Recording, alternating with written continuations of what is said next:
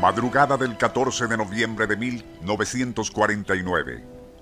Un carguero de bandera estadounidense navega por el Océano Índico rumbo al Golfo de Omán.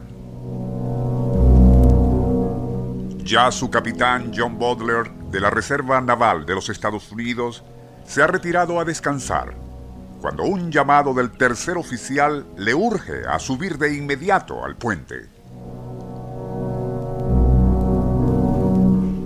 Una vez allí, el subalterno le muestra algo sumamente extraño que se distingue en el mar y hacia el norte.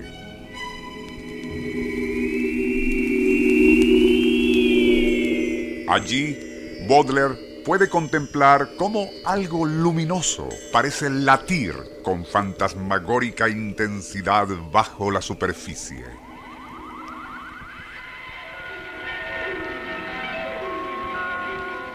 Nuestro insólito universo. Cinco minutos recorriendo nuestro mundo sorprendente.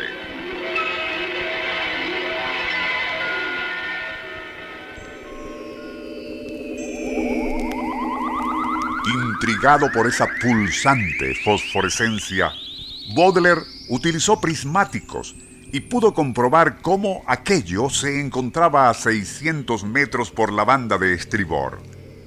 Como el curioso fenómeno no estaba directamente en la ruta del barco, Baudelaire ordenaría cambiar el rumbo a fin de navegar en esa dirección.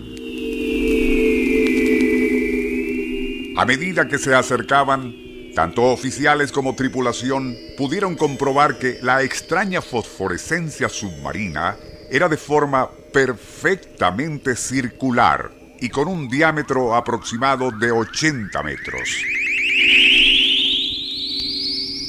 Lo que parecían pulsaciones era en realidad un inexplicable movimiento rotatorio de aquella rueda de cuyo eje central, muy bien definido, partían rectos haces de luz similares a los rayos de ruedas de bicicleta.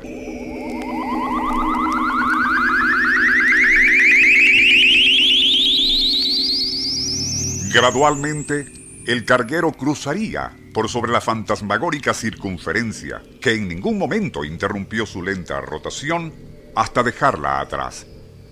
Aún no salían Baudelaire y su gente del asombro cuando el vigía alertó que más adelante se distinguía otro de esos fenómenos lumínicos. Era de menor diámetro, pero su forma y pulsación lumínicas eran iguales de impresionantes. Una hora después, fue observada una tercera rueda fosforescente bajo el agua.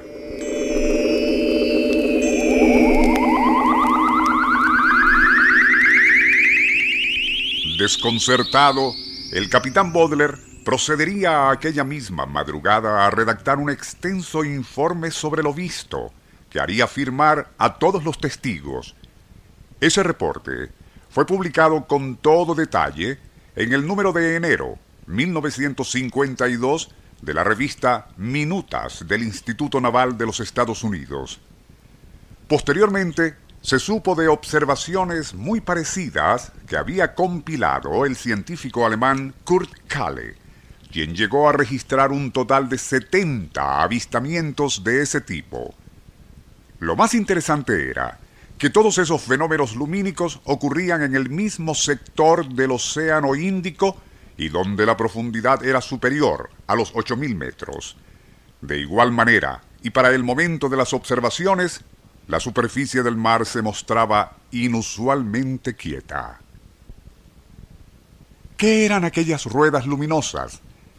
El divulgador científico alemán Willy Lai opina que no podían ser causadas por plancton, minúsculos organismos marinos cuya vistosa fosforescencia era conocida en la remota antigüedad, ya que difícilmente podrían adquirir y mantener la simetría de una circunferencia, y menos la recta uniformidad de esos rayos luminosos que parten de su centro.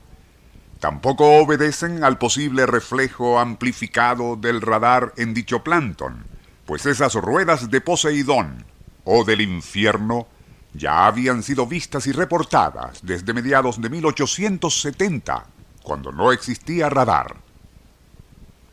Lo que hemos relatado formó parte de uno de los primeros programas de esta serie y fue radiado a finales de 1969.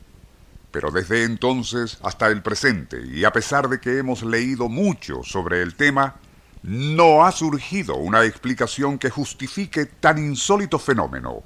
Uno que aún en la actualidad sigue llamando la atención, aunque con menos frecuencia, de quienes navegan de noche por el Océano Índico. Email insólitouniverso arroba hotmail.com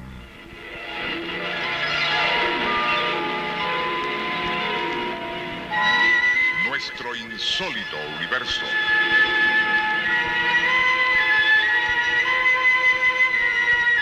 Libreto y dirección Rafael Silva. Operador Francisco Enrique Mijares. Les narró Porfirio Torres.